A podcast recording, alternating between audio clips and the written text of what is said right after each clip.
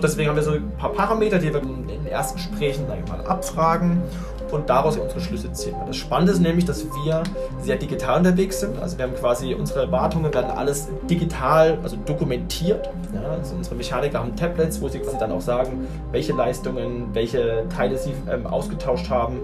Und das natürlich gepaart mit den Kilometerdaten natürlich super wertvoll ist zu sehen, okay, das Unternehmen ist in der Logistikbranche, fährt so und so viel Kilometer. Es macht Sinn, aller sechs Wochen bei diesem Art von Fahrzeugtyp vorbeizukommen die es auch für diesen Heavy Cargo Bereich gibt. Weil das sind doch oftmals komplexere Fahrzeuge.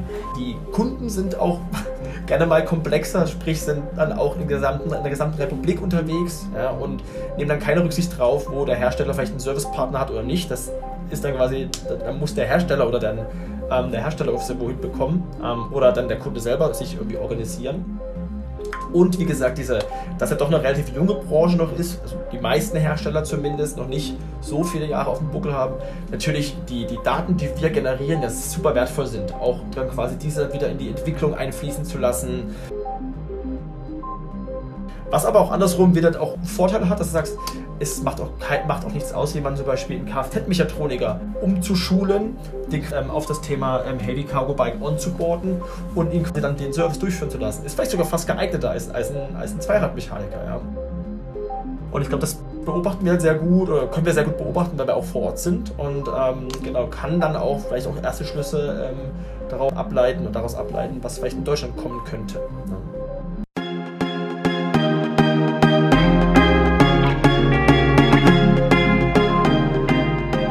Herzlich willkommen beim Carbibu Podcast von cargobikebusiness.com.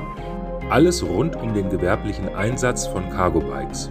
Vom professionellen Fahrzeug samt Ausstattung über Micro-Hubs und Mobilstationen bis zur effizienten Nutzung und Skalierung.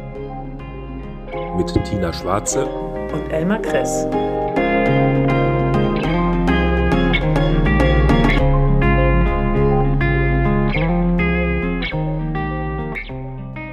Hallo Elmar. Hallo Tina, ich grüße dich.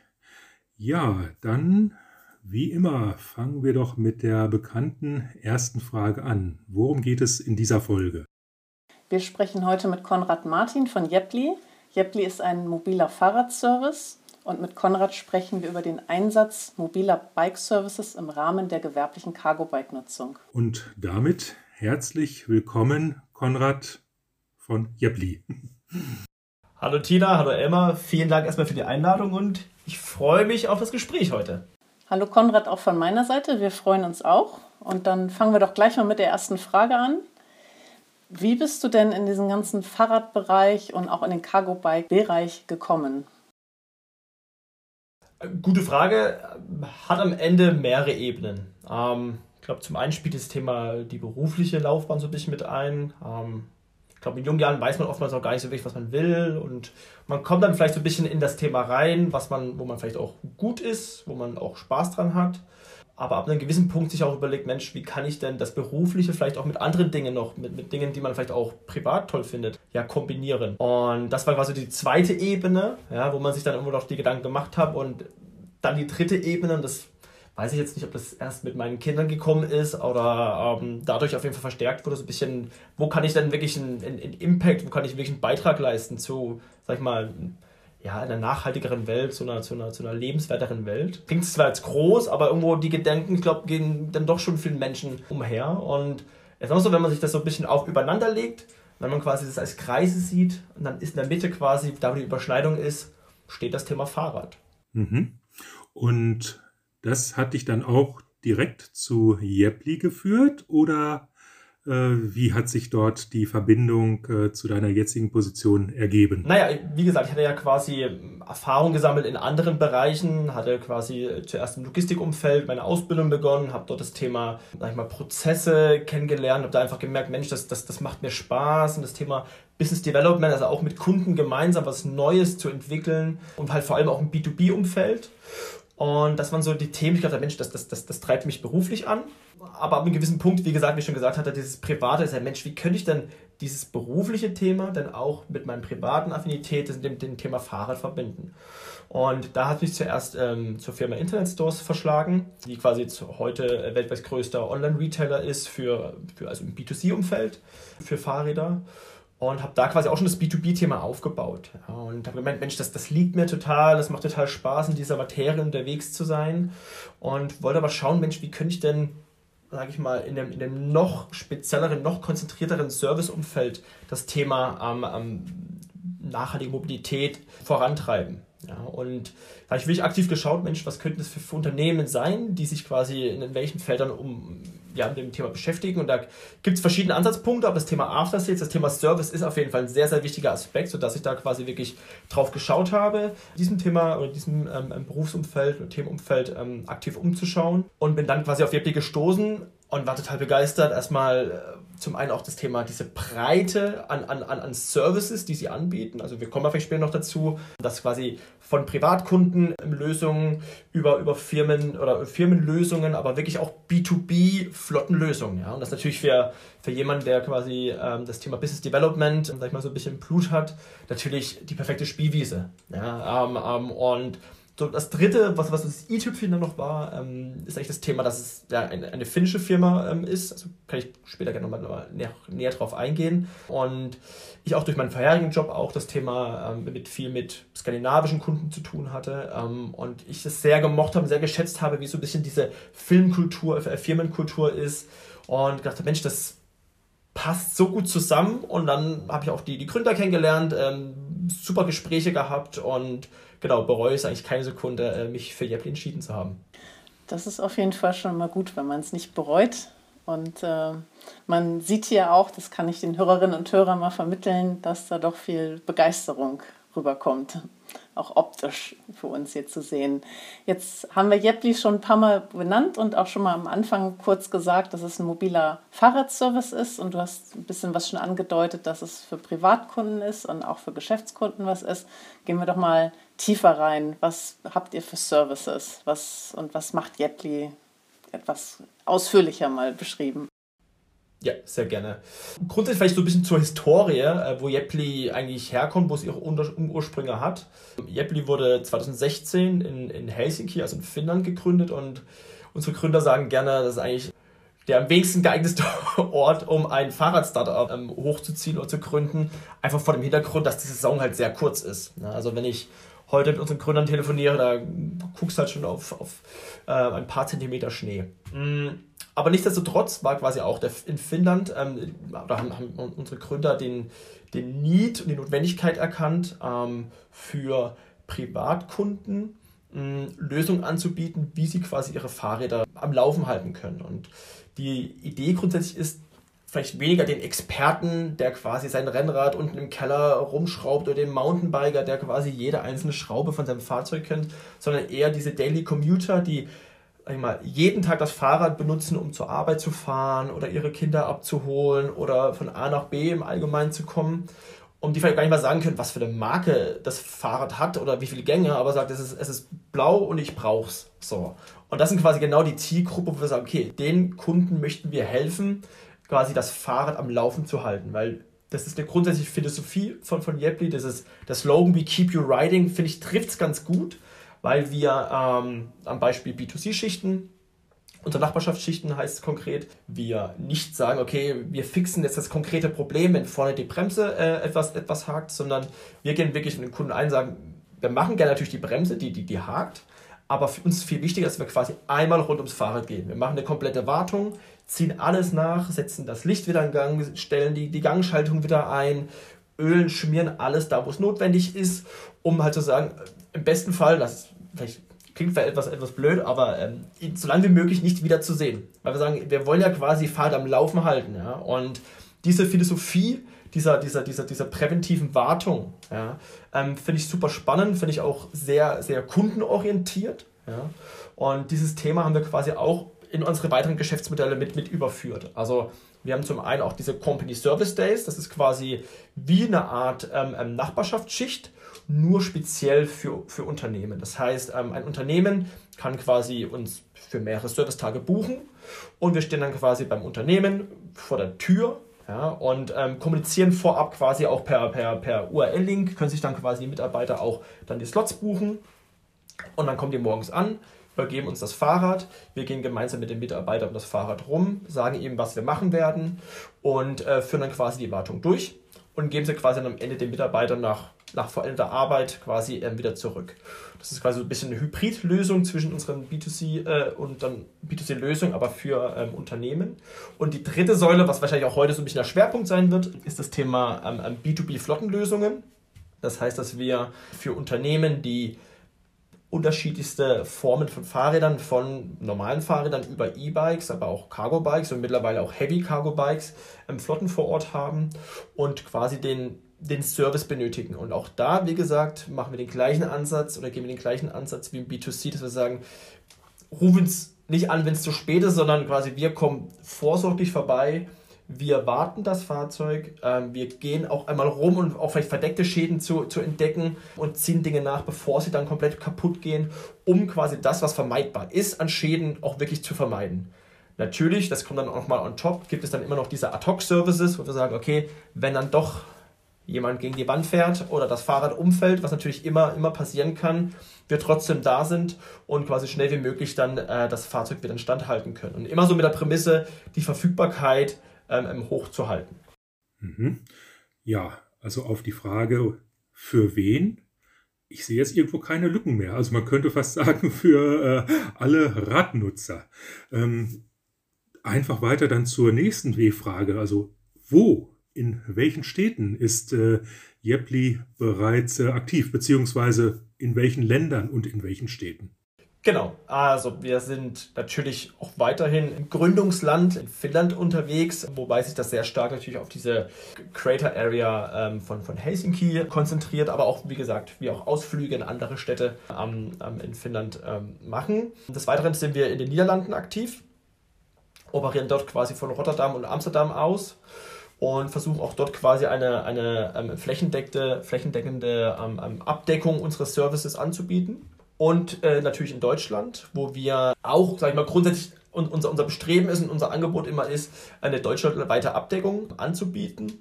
Wir operieren aus ähm, sechs unterschiedlichen Städten. Das ist Hamburg, es ist Berlin, es ist Düsseldorf, Köln, Frankfurt und München. Ja? Und von da, wie gesagt, ähm, versuchen wir, da wo es wirtschaftlich sinnvoll ist, quasi die gesamtdeutschen äh, oder ganze Deutschlandkarte quasi abzudecken. Natürlich gibt es da so ein paar ähm, ähm, ähm, ähm ja, Flecken noch, wo wir nicht so gut vertreten sind. Das ist ein bisschen der Südwesten, aber da arbeiten wir quasi auch dran, dass wir da, ähm, sag ich mal, genügend Volumen und Kunden auch finden, um da quasi auch es Sinn macht, ähm, dort auch physisch stärker präsent zu sein. Klassisch kennt man ja als Fahrradfahrerin oder Fahrradfahrer den örtlichen Händler, der mehr oder weniger versiert ist mit den verschiedenen Fahrradtypen, die es da so gibt die äh, zu reparieren. Dann gibt es da schon mal die eine oder andere Kette, die vielleicht auch in mehreren Städten da ist und auch ähm, einen gewissen Service hat. Jetzt fahrt ihr einen recht großen Ansatz, logischerweise, wenn ihr über ganz Deutschland euch auch ausbreiten wollt und plus noch in, in anderen Ländern. Gibt es da auch noch irgendeine Form von Zusammenarbeit oder Übernahmen? Oder wie, wie ist da so das Verhältnis zu den klassischen Fahrradhändlern? Also zwar abgesehen davon, dass wir das Thema Übernahme und, und, und, und, und Integration gar nicht so sehr ähm, forcieren, weil wir sehen uns jetzt gar nicht so sehr in der Konkurrenz, sondern eher als eine gute Ergänzung. Ja. Und wir sehen das jetzt auch, das kann man jetzt quasi auch in, auf die jeweiligen, aufs B2C, aber auch aufs B2B äh, beziehen. Und wenn man es jetzt aufs B2C, also auf den, auf den Privatkundenbereich ähm, geht, geht es ja am Ende auch wieder darum, es vom Kunden her zu denken. Und die Realität ist ja heute, dass quasi oftmals ein Privatkunde keinen Termin bekommt ja, beim, beim örtlichen Fahrradhändler. Ob das jetzt eine große Kette ist oder ein, ein, ein Brick-and-Mortal-Store, das ist super schwierig, weil wir haben Fachkräftemangel und dann natürlich auch auf, aufgrund dieser Tatsache natürlich auch die Fahrradhändler oftmals sehr selektiv sind und sagen, ja gut, hast du das Fahrrad bei mir gekauft? Nee, dann kümmere ich mich bitte erstmal um, um, um die Kunden, die auch bei mir das Fahrrad bezogen haben. Nun sehen wir aber natürlich auch heute, heute wird viel mehr auch online gekauft. Wie gesagt, ich komme ja auch aus der Ecke. Das, das, da gehen schon einige Fahrräder ähm, über, den, über den Ladentisch mittlerweile. Aber auch haben wir auch festgestellt in der Corona-Zeit, dass es halt nicht immer das Wunschfahrrad gleich um die Ecke gab, sondern teilweise ja, man größere Ausflüge gemacht hat, um sein Traumfahrrad zu bekommen. Ja. Und da kommen wir jetzt quasi wir wieder ins Spiel und sagen, wir sind herstellerunabhängig, wir, wir sagen, wir möchten diesen Service anbieten und wir sehen einfach, dass es einen sehr guten Anklang findet. Und wir sind auch gar nicht, wie gesagt, wir, wir stellen fest oder wir nehmen wahr, dass es eigentlich genug Fahrräder für alle gibt, die es zu warten gibt. Von daher ähm, ist das gar nicht so ein Konkurrenzdenken. Ja. Genau. Und vielleicht, vielleicht kurz noch zu B2B. Auch da würde ich sagen, ist, ist, es, es, es gibt gar nicht so viele es sind die, die es aber sehr gut machen und die auch da sind, die sich quasi für B2B-Flotten auch, auch spezialisieren, sehr regional sind. Ja, und das ist, dann, dann machen die da auch in, der, in ihrer Region auch einen super Job. Nur die Realität heutzutage ist, dass viele Kunden überregional unterwegs sind. Ja, ein Logistikunternehmen ist oftmals nicht nur in einer Stadt unterwegs, sondern dann doch in mehreren Städten. Ja? Oder auch ein Hersteller verkauft seine Fahrzeuge selten nur in einer Stadt. Und das ist natürlich super interessant auch für die, quasi einen Partner zu haben, in dem sie quasi überregional auch sprechen können und nicht quasi für Hamburg und für Düsseldorf und für München quasi in separaten ähm, ähm Lösungs- oder Service-Dienstleister ähm, finden zu müssen. Und das, das nehmen wir einfach wahr, dass da auch ein, dass das sehr gut angenommen wird und das auch sehr gewertschätzt wird, weil natürlich auch dieser überregionale ja dazu führt, dass wir sehr viel Wissen quasi aneignen über ein Fahrzeug oder über, über die Wartung an sich oder auch über einen Kunden, den wir auch dann intern quasi auch wieder zusammenspielen können, sprich, die sich, sich die Mechaniker auch ähm, gegenseitig abstimmen und Erfahrungen austauschen, aber auch natürlich gegenüber dem Kunden natürlich sehr viele Informationen sammeln können und bereitstellen können. Und äh, so im Ablauf ist es dann quasi so, ja, nicht der Prophet kommt zum Berg, sondern der Berg zum Propheten. Ihr habt ja eine Flotte von Vans, von Transportern im Einsatz und da interessiert mich dann natürlich so der praktische Ablauf äh, des Services äh, und da natürlich auch noch die Unterscheidung, ähm, ist es bei Pedelecs und beim Handling von herkömmlichen Fahrrädern ohne E-Unterstützung verschieden? Hat man eine große Unterscheidung oder könnt ihr immer nach Schema F im Ablauf äh, vorangehen? Ja, du sprichst da wirklich ein paar sehr wertvolle Punkte an, die ich schon fast unterschlagen habe, die aber die uns eigentlich äh, sehr stark ausmachen. Ähm, auch da würde ich vielleicht müsste ich quasi zweischichtig antworten. Also zum einen für das Thema B2C, ja, also sprich, wenn, wenn der Privatkunde zu uns kommt, grundsätzlich sagen wir erstmal zu keinem Fahrrad Nein. Ja, das das, das ähm, unterscheiden uns auch schon mal. Und aber auf der anderen Seite muss man natürlich sagen, was, was ist unser Ansatz? Hat er gesagt, die Wartung. Und auch die Wartung, da ist das oftmals gar nicht so ein großer Unterschied, weil die Schrauben, die es nachzuziehen gibt, oder die, das Licht, was verbaut ist, ist dann oftmals dann doch sehr ähnlich. Ja, also ob es jetzt ein, ein Biobike ist oder ein E-Bike ist. Ähm, und wenn es jetzt um, den, um den, äh, die, die Verschleißteile geht, ist oftmals auch gar nicht so ein großer Unterschied. Ja, also eine Kette haben die meisten, vielleicht, vielleicht einen Riemenantrieb, aber das muss dann auch gar nicht unbedingt ein E-Bike sein. Es gibt auch Biobikes mit Riemenantrieb.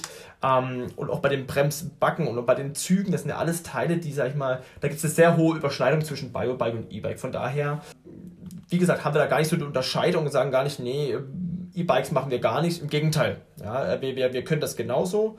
Da, wo es einfach spezieller wird, ist natürlich, wenn es dann um größere Schäden, Ausfälle gibt bei der Batterie oder bei Motoren, wo wir sagen, das können wir auch machen. Also wir können auch Fahr Fahrräder mitnehmen, quasi, wenn wir es nicht auf der Schicht, ähm, also in der Nachbarschaftsschicht gelöst bekommen. Können wir es notfalls auch mitnehmen, auch die Garantieabwicklung ähm, auch oder den Garantiefall auch abwickeln. Ähm, unser Bestreben ist aber eigentlich wirklich, dass wir sagen, vor Ort möchten wir quasi das Fahrrad wieder in Stand halten ja, oder in Stand bekommen. B2B ist so, dass wir ähm, gewisse Parameter einfach äh, berücksichtigen müssen. Wenn du jetzt äh, mit deinem Logistikunternehmen zum Beispiel auf uns zukommst, ihr habt vielleicht auch drei, vier verschiedene ähm, ähm Fahrzeuge, nicht nur, nicht nur ein, Fahrzeug. Das ist erstmal für uns wichtig, okay, welche Fahrzeuge sind das? Haben unsere Mechaniker schon die entsprechende Schulung darauf? Ähm, ähm, beziehungsweise welche Parts sind verbaut und, und können wir damit schon umgehen? Ja, das ist das Erste, also sprich die Machbarkeit zu prüfen. Als nächstes kommt natürlich, dass wir schauen, okay, was ist dein Anwendungszweck? Ja, äh, was transportierst du? Wie transportierst du? Und vor allem auch, wie viele Kilometer machst du? Ja. Und weil daraus abgeleitet sich natürlich ein sehr, sehr unterscheiden kann, wie zum Beispiel der Wartungsintervall ist. Ja, wenn ich an, an in der Woche 200 Kilometer fahre, ist es einfach ein Unterschied, ein Verschleiß ja, und auch der, des Risikos, dass quasi irgendwo was locker wird, sage ich jetzt mal, natürlich um einiges höher, als wenn ich nur 20 Kilometer fahre. Ja. Und sag ich so, deswegen haben wir so ein paar Parameter, die wir in den ersten Gesprächen, sage ich mal, abfragen und daraus unsere Schlüsse ziehen. Das Spannende ist nämlich, dass wir sehr digital unterwegs sind. Also wir haben quasi unsere Wartungen werden alles digital, also dokumentiert. Ja, also unsere Mechaniker haben Tablets, wo sie dann auch sagen, welche Leistungen, welche Teile sie ähm, ausgetauscht haben. Und das natürlich gepaart mit den Kilometerdaten natürlich super wertvoll ist zu sehen, okay, das Unternehmen ist in der Logistikbranche, fährt so und so viel Kilometer. Es macht Sinn, aller sechs Wochen bei diesem Art von Fahrzeugtyp vorbeizukommen. Und das ist quasi immer der, Startpunkt. Ja. Wir lernen es quasi kennen und wir gehen auch wirklich individuell auf den Kunden ein und bauen dann einen Wartungsintervall auf oder einen Wartungsplan auf, um dann aber quasi immer die ersten drei Monate zu schauen, okay, passt das überhaupt? Ja, und dann quasi immer nachzujustieren, um zu schauen, dass die Verfügbarkeit der Fahrzeuge maximal hochgehalten wird. Und dann on top kommt quasi, wie ich vorhin schon eingangs gesagt hatte, wenn dann doch halt quasi zwischen den Wartungsintervallen was kaputt geht, diesen Ad-Hoc-Service haben, wir, wo wir quasi dann auch in der vereinbarten Zeit vorbeikommen, um auch Reparaturen oder äh, kurzfristig Austausch von, von Teilen vorzunehmen. Mhm. Also jede Menge Daten, die im Hintergrund bewegt werden. Mhm. Ähm, ich habe jetzt mal bei Statista nachgeschaut und für das Jahr 2021 circa ja, 2 Millionen E-Bikes gesehen, die auf die Straße gebracht wurden in Deutschland. Sind das alle alles potenzielle Kunden oder wie groß ist das Potenzial? Also äh, ich äh, versuche es gerade zu fassen, nicht um den Preis, äh, wie viele Fahrzeuge von euch dann die Straßen verstopfen, aber ähm, ja, grundsätzlich alles eure Kunden oder eher nicht? Ich sag mal so, ich, auch da wieder vom Kunden gedacht. Wie gesagt, wir sagen erstmal zu nichts Nein. Ja, wir schauen, was, wo wir helfen können. Von daher ist erstmal die Antwort klar, das sind alles potenzielle Kunden. Wobei man einfach sagen muss, der, der, der, der gängige Kunde, jetzt nochmal auf B2C bezogen, auf, also auf unsere Nachbarschaftsschichten, sind dann doch wirklich dann, wie ich eingangs beschrieben habe, die sich vielleicht das Fahrrad regelmäßig nutzen, aber dann doch nicht so versiert sind und sagen, ach komm, die Bremsen, das, das tausche ich schnell selber aus. Ja. Das heißt, sage ich mal, dann, wenn es Richtung den, sag ich mal, Richtung Rennrad, äh, Rennräder geht, Richtung Mountainbike geht, das sind dann, dann oftmals auch, auch Personen oder Fahrer, die quasi ja nicht nur fahren, sondern vielleicht auch gerne dran schrauben. Und da sind, glaube ich, die Bikes dann bei jeweiligen Privatkunden auch ganz gut aufgehoben. Ja. Ähm, wie gesagt, wir sagen nicht nein, aber das ist dann schon wirklich, wir bewegen uns dann eher in diesem Commuter-Bereich. Und was dazu kommt noch, ist natürlich, ähm, wir haben ja unsere Van ja nicht nur eine Werkstatt, eine, voll, eine vollwertige, sondern natürlich auch ein Ersatzteillager. Und natürlich umso spezieller die Fahrräder werden, ja, was ja quasi im, im Sportsegment ja dann, dann doch mal passieren kann, umso spezieller werden dann teilweise auch die, die, die, die, Ersatzteile. Ja. Und natürlich können wir halt nicht von bis quasi bei uns lagern. Auch das quasi haben wir irgendwo auch eine Limitierung im Platz. Dass wir sagen können, okay, wir können auf jeden Fall die Computer, das kriegen wir, die kriegen wir, die Computerbikes, die Treckenfahrräder, das kriegen wir alles hin. Wenn es dann wirklich in die Spezialteile reingeht, dann wird es natürlich schwierig, weil so eine Federgabel für das spezielle Mountainbike hast du dann doch nicht sage ich mal, im, im Van rumliegen. Mhm, mhm. Ja, und äh, die Vielfalt der Räder ist ja nun doch äh, enorm und äh, irgendwo, irgendwo ist dann Ende, ne? Ja.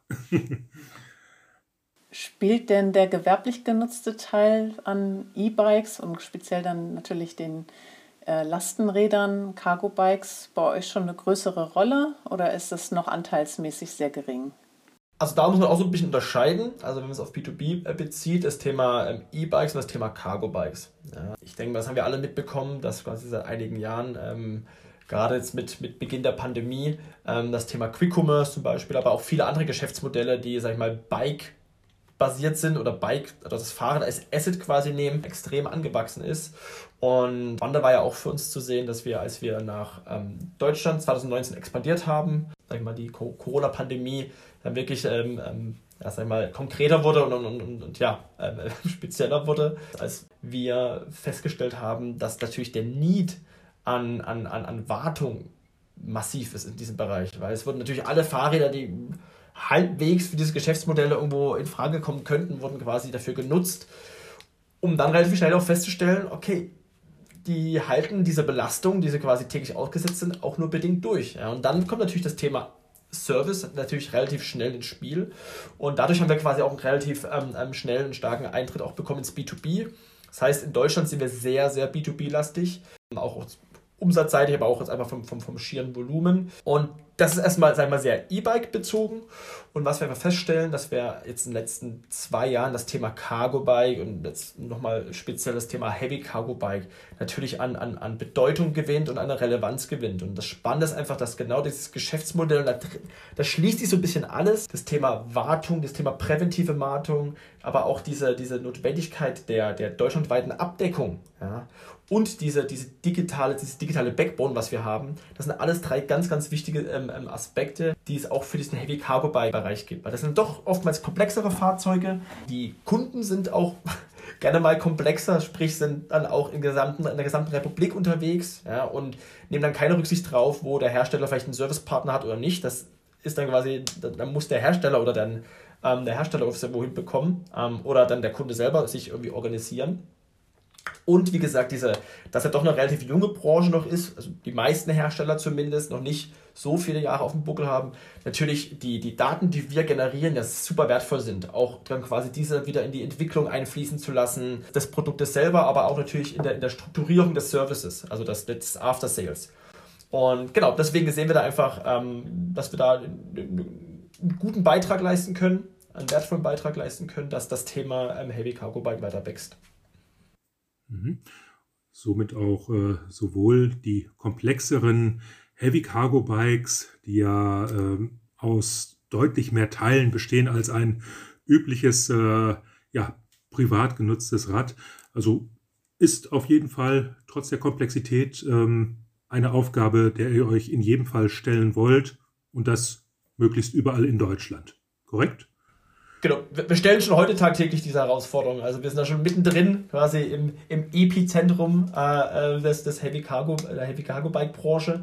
Ähm, und, und ja, es bringt sehr, sehr viele Herausforderungen mit sich. Das, das ist, glaube ich, keine Überraschung, wenn man das so sagt.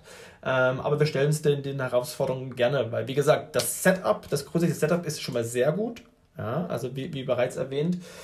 Die Herausforderungen, die einfach bei uns jetzt auf, auf uns zukommen, die wir einfach tagtäglich sehen, natürlich ähm, die richtigen Mechaniker zu finden, weil wir auch feststellen, dass einfach ein Mechaniker, der, sage ich mal, ein Heavy Cargo Bike ähm, wartet, der braucht fast, fast andere Skills als jetzt jemand, der zum Beispiel auf einer Nachbarschaftsschicht ist. Ja? Ähm, und es ist dann doch ein sehr komplexes Fahrrad und am Ende vom Tag muss man auch sagen, gerade die Heavy Cargo Bikes, die haben nicht mehr so viel mit dem Fahrrad zu tun. Also da findest du vielleicht noch die Klingel und vielleicht noch, ich weiß es nicht, vielleicht die Feststellbremse könnte vielleicht noch irgendwo mit einem Fahrradteil verbaut sein, aber da hört auch schon fast auf. Sprich, der, der Fahrrad-Nerd, der quasi es liebt, jeden Tag am Fahrrad zu schrauben, ist dann vielleicht gar nicht der perfekte Match. Ja. Was aber auch andersrum wieder auch Vorteile hat, dass du sagst, es macht auch, macht auch nichts aus, jemanden zum Beispiel in Kfz-Mechatroniker umzuschulen, den, ähm, auf das Thema ähm, Heavy Cargo Bike onzuboarden und ihm dann den Service durchführen zu lassen. Ist vielleicht sogar fast geeigneter als, als ein, als ein Zweiradmechaniker. Ja? Und, aber ich möchte sagen, das ist jetzt, das klingt jetzt so einfach, aber natürlich die richtigen Leute zu finden, sie auch dann quasi äh, mit, mit dieser äh, Trainings, dieser Akademie, die wir gerade aufbauen, also der Yepli Akademie, dann wirklich auch so onzuboarden, dass sie quasi auch mit Spaß, aber auch zuverlässig quasi in der richtigen Qualität die Heavy Cargo Bikes ähm, warten. Das ist natürlich eine Herausforderung, aber ähm, das Feedback der Kunden ist sehr positiv. Von daher ähm, sehen wir uns absolut auf dem richtigen Weg. Also ja, gleich dann den Aufruf äh, an alle Hörerinnen und Hörer. Kennen Sie einen unzufriedenen Kfz-Mechaniker, Mechatroniker oder eine unzufriedene Kfz-Mechanikerin, Mechatronikerin? Äh, ja, dann Bitte, ne? Gleich mal bei Jepli schlau machen. More than welcome. Dafür. Genauso, genauso. Neben dem Punkt der Herausforderung im Zuge des Wachstums weitere Kolleginnen und Kollegen zu bekommen, die entsprechend qualifiziert sind bzw. qualifiziert werden können, ist ja auch die spannende Frage, wie ihr weiter wachsen wollt, also was ihr da für ein, für ein Vorgehen habt, um den Service dann auch in weiteren Städten anbieten zu können. Kannst du uns da ein bisschen was zu sagen, ein bisschen was verraten, was da euer Vorgehen ist? Ja, also ich denke, wir müssen gerade in den heutigen Zeiten, wo quasi, ähm, sag ich mal, die, vielleicht die Zeit des Hypergrowths und, und ähm, so ein bisschen auch vorbei sind, ähm, natürlich auch ähm, gesund wirtschaften. Ja? Und wir wachsen dann oder wir gehen dann in neue Städte, wenn es wirtschaftlich sinnvoll ist. Und wenn es quasi wirtschaftlich sinnvoll ist und auch natürlich den Mehrwert für den Kunden bringt. Weil Natürlich sagen, ich habe vorhin das Beispiel ja schon genannt, eingangs, dass wir so ein bisschen noch so einen, einen, einen schwarzen Fleck so ein bisschen auf der Karte haben, zumindest jetzt mit unserem Hub, ist es so im Südwesten.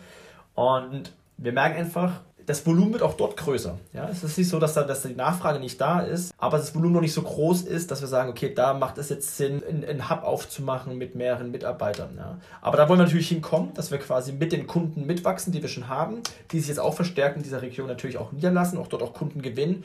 Und da sehen wir einfach ab einem gewissen Punkt, es absolut Sinn machen könnte, dort quasi vielleicht auch ähm, sich, sich, sich permanent niederzulassen. Ja. Aber wie gesagt, wir sind da auch, ähm, wir möchten das nicht wir möchten einfach gesund wachsen. Ja, das ist quasi auch das, das, der, Ansatz, den Jepli halt hat, dass wir wirklich mit dem Kunden gemeinsam wachsen und mit dem, dem Kunden gemeinsam auch irgendwo hingehen. Ja, also es jetzt, wird nicht passieren, dass wir uns einfach einen Standort aufmachen und dann mal gucken, was passiert, sondern das soll auch schon wirtschaftlich und auch nachhaltig, irgendwo auch ähm, wirtschaftlich nachhaltig ähm, ähm, sinnvoll sein. Wie groß ist denn der Radius um einen Standort, den ihr dann betreut? Wo es dann so gerade noch äh, Sinn macht.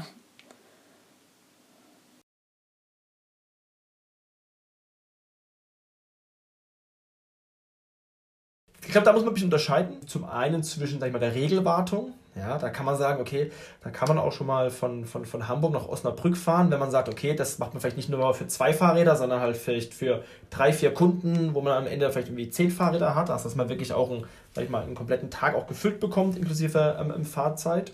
Das ist das eine, das ist das Planbare. Und da kann man, wie gesagt, den Radius etwas größer spannen. Aber wenn es zum Beispiel um die Ad-Hoc-Reparaturen ähm, geht, da muss man sagen, okay, das ist halt schwierig jetzt quasi aus Hamburg ähm, heraus, kurzfristig, jetzt innerhalb von 24 Stunden oder so, ähm, die, äh, die, die, die Reparatur, die Ad-Hoc-Leistung in beispielsweise Osnabrück quasi durchzuführen. Ja. Also da muss man quasi ein bisschen unterscheiden zwischen dem Radius. Wir haben jetzt ehrlicherweise jetzt nicht den, ähm, wir sagen jetzt nicht, ab 101 Kilometer Entfernung machen wir es nicht, sondern wir gucken immer erstmal, dass wir es quasi wirtschaftlich sinnvoll hinbekommen können. Also für uns wie auch für den Kunden. Zumal ihr ja auch nur bedingt Ersatzteile dabei haben könnt. Nicht? Also ihr wisst zwar schon vorher, wer sich quasi über die App meldet oder angerufen hat, welche Sachen vielleicht in Frage kommen könnten, aber trotzdem ist es ja etwas begrenzt, was in den Transporter geht, was der Servicetechniker, der, die Servicetechnikerin mitnehmen kann. Das Absolut. Und man, man muss auch schauen, dass quasi wie wir das ist auch vom Hersteller zu Hersteller ein bisschen unterschiedlich, wie quasi das Thema Supply Chain oder Ersatzteilbeschaffung auch geregelt wird. Es gibt Möglichkeiten, dass wir natürlich auch die, wir haben ja auch kleine Leger, wo wir quasi die Ersatzteile auch vorhalten können. Aber manchmal sind es dann doch sehr spezielle Bauteile, die dann doch nicht in Massen hergestellt werden, sodass quasi dann die Hersteller sagen, wir, wir schicken es direkt dann hin zum Kunden oder zu uns und wir nehmen es mit zum Kunden, äh, wenn dann quasi der konkrete Fehler oder das konkrete Problem auftritt. Ja. Also es kommt also ein bisschen drauf an. Wie gesagt, wenn wir es vorrätig haben, ist es kein Problem, dann, dann machen wir es quasi aus dem Lager direkt in den Van rein. Oder der, der, der Kunde schickt es quasi zum, äh, der Hersteller schickt es zum Kunden. Oder quasi eine Hybridlösung, dass quasi der, der Hersteller es zu uns schickt und wir nehmen es dann mit. Und je nachdem ist natürlich, hängt natürlich, wie du richtig gesagt hast, natürlich auch die Reaktionszeit quasi dann davon ab. Mhm. Also hochflexibel. Jetzt wird uns ja immer schön äh, der westliche Nachbar, die Niederlande, so als Musterländle, der äh, ja, für die Fahrradfahrer äh, gezeigt, immer wieder. Nee, vorgehalten will ich gar nicht sagen, aber als schönes äh, Beispiel gezeigt. Konnte man oder konntet ihr für Deutschland aus der Präsenz in den Niederlanden lernen, äh, beziehungsweise aus den Erfahrungen in Skandinavien, speziell in Finnland? Oder war das wieder ganz anders. Also wie war dort das Learning? Konnte man äh, von einem Land in das andere einfach so 0815 viel mitnehmen? Ja. Also jetzt mal auf das Beispiel Finnland aufzugreifen. Ähm, Finnland ist bis heute sehr ähm, privatkundenlastig. Also unsere Kundschaft ist zum dem allergrößten Anteil ähm, sind Privatkunden. Und was wir da einfach gesehen haben, ist einfach die, diese Erfahrung auch der Organisation, aber auch, ähm, sag ich mal, die Kommunikation, was dem Privatkunden, sag ich mal, grundsätzlich wichtig ist. Da konnten wir sehr viel mitnehmen. Ja, ähm, aus dem finnischen Markt in den deutschen Markt. Will, soll es nicht heißen, dass der Finner genauso ist wie der Deutsche. Das, das glaube ich, ist uns allen klar, dass das nicht so ist. Aber sage ich mal, was einem Fahrradfahrer wichtig ist als Privatperson, da kann man schon sehr viel adaptieren. Ja? Also da denke ich, haben wir eine sehr gute Lernkurve und können also wirklich auch schon auf, einer, auf einem sehr hohen Erfahrungsschatz einfach aufbauen ähm, durch die Vorleistung, die quasi in Finnland und den Erfahrungen, die in Finnland gemacht wurden mit Privatkunden. Jetzt auf das Thema B2B bezogen, wenn man es jetzt unseren, äh, zu unseren Nachbarn äh, in die Niederlande rüberschaut und das macht auf jeden Fall Sinn, dort auch regelmäßig rüber zu schauen, weil wir einfach merken, die sind mit vielen Sachen einfach um Jahre, vielleicht manchmal sogar Jahrzehnte voraus. Also jetzt mal ganz abgesehen vom Thema äh, Fahrradinfrastruktur, das Fass machen wir heute am besten gar nicht auf. Das glaube ich, sprengt das den Rahmen. Aber wenn man sieht, wie das Thema Cargo Bike zum Beispiel gehandhabt wird, ist halt super spannend, dass man zum einen sieht, klar, viele Cargo Bikes unterwegs, aber halt eher die ähm, einspurigen, ja, weil natürlich eher halt auch noch auf die, auf die Fahrradspuren oder der Fahrradinfrastruktur quasi noch, noch, noch entsprechend sind, wo sie einfach auch schon sehr, also was wir zumindest festgestellt haben, teilweise restriktiv schon unterwegs sind, ist natürlich der Umgang mit, mit Cargo Bikes, also mit Heavy Cargo Bikes, mit den größeren, ja, wo sie sagen, okay, ist jetzt Stadt Amsterdam zum Beispiel sagt jetzt nicht, bitte kommt alle und fahrt mit euren Heavy Cargo Bikes äh, bei uns durch die, durch, durch die Straßen, weil einfach, wenn man sich, wenn man die Fahrradwege kennt, ich möchte mal behaupten, an vielen Stellen würden, könnten sich zwei nicht mal kreuzen, weil es einfach dann doch zu schmal ist. Ja? Und ähm, da sieht man einfach, dass sie sich schon sehr stark mit dem Thema auseinandersetzen und das quasi wohl durchdacht machen. Ähm, auch gucken, okay, wenn wir das quasi freigeben, unter welchen Voraussetzungen. Ja? Und ich glaube, da werden wir auch hinkommen. Diese Diskussion werden wir in Deutschland, oder fängt ja langsam schon an, äh, diese Diskussion, dass sie geführt werden, was gut ist.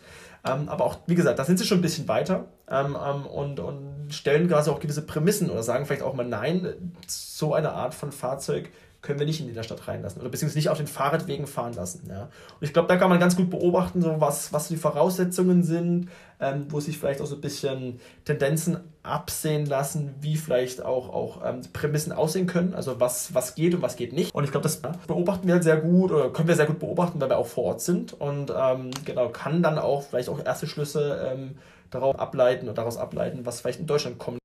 Ja, spannend, äh, Konrad. Also in vielerlei Hinsicht hast du uns da viel gezeigt und präsentiert aus äh, deiner Tätigkeit und aus dem Geschäftsmodell, was Jepli verfolgt. Kommen wir also zum Resümee und die obligatorische Frage. Was sagt uns das bezüglich der Weiterentwicklung des Cargo Bike Business? Ich fange mal an. Zum einen eine Bestätigung, dass es in Deutschland weiter vorangeht. Also weil ihr seid ja überall mit an Bord in den verschiedenen Einsatzbereichen des Cargo Bikes, wo dann entsprechendes Service gebraucht wird und das ja an verschiedenen Orten in Deutschland schon. Und es zeigt zum Zweiten auch wieder gut diese Vielfältigkeit der Anforderungen, um eine wirklich funktionierende Cargo-Bike-Lösung zu haben, also abhängig vom jeweiligen Einsatzbereich, ob für die Last Mile Logistics, dort dann nochmal spezifisch Anwendungsfeld. Quick Commerce ist dann wieder was anderes als dann zum Beispiel im Sharing-Bereich, auch wenn wir da jetzt nicht direkt über den Sharing-Bereich besprochen haben, drauf. Und diese Vielfältigkeit an Bikes, die es ja auch gibt, die dann daraus schon alleine sich die verschiedenen Anforderungen ergeben, speziell für den Service hin und es zeigt auch, dass einfach das Daten- und Informationsmanagement über die entsprechende Softwareverbindung und allem so unglaublich wichtig ist. Wo vielleicht manche denken, wir noch so ein Fahrrad, was bräuchte da irgendwie Software und Datenmanagement? Ähm, aber dass die Digitalisierung da doch einfach auch voll zuschlägt und super wichtig ist, um halt entsprechendes Service als einen wichtigen Bestandteil eines Lösungssystems, nenne ich es jetzt mal für den wirtschaftlich sinnvollen Einsatz von Cargo Bikes nutzen zu können, haben zu können, einfach notwendig ist. Ja, äh, das ist auch mein Hauptlearning. Also data-driven, sehr viele Datenmengen dienen dazu, wirklich äh, auf den Punkt guten Service und eben eine gute Performance äh, zu bieten. Konrad, hast du vielleicht noch ein Fazit oder etwas, was du ergänzen möchtest als Resümee?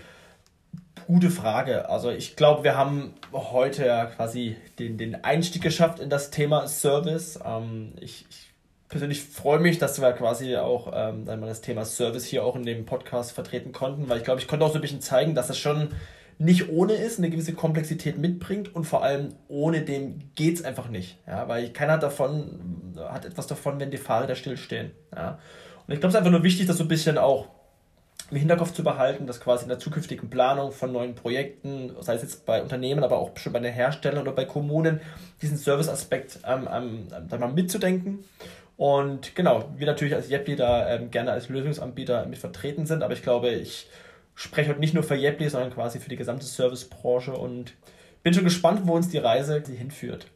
Da möchten wir uns ganz herzlich bei dir bedanken, dass du uns so gut Auskunft gegeben hast, so gute Einblicke gegeben hast, die uns dazu in die Lage versetzt haben, das doch einfach mal besser zu verstehen, was denn so ein Bike-Service alles können muss was da die Herausforderungen sind. Ich denke, das ist auch ein Auftakt, wo wir irgendwann noch mal tiefer reingehen können. Und die Bitte an unsere Hörerinnen und Hörer, uns da gerne Feedback zu geben, Anregungen zu geben, Fragen auch zu stellen über die üblichen Kanäle, die wir in den Shownotes angeben. Dort gibt es natürlich dann auch die ganzen Informationen verlinkt zu Jepli. Also meinerseits ganz herzlichen Dank. Ich darf ergänzen, äh, abonniert gerne den Kabibu Podcast und auch von mir vielen Dank an Konrad Martin von Jepli, an Tina und für heute alles Gute und Dankeschön. Ciao. Tschüss.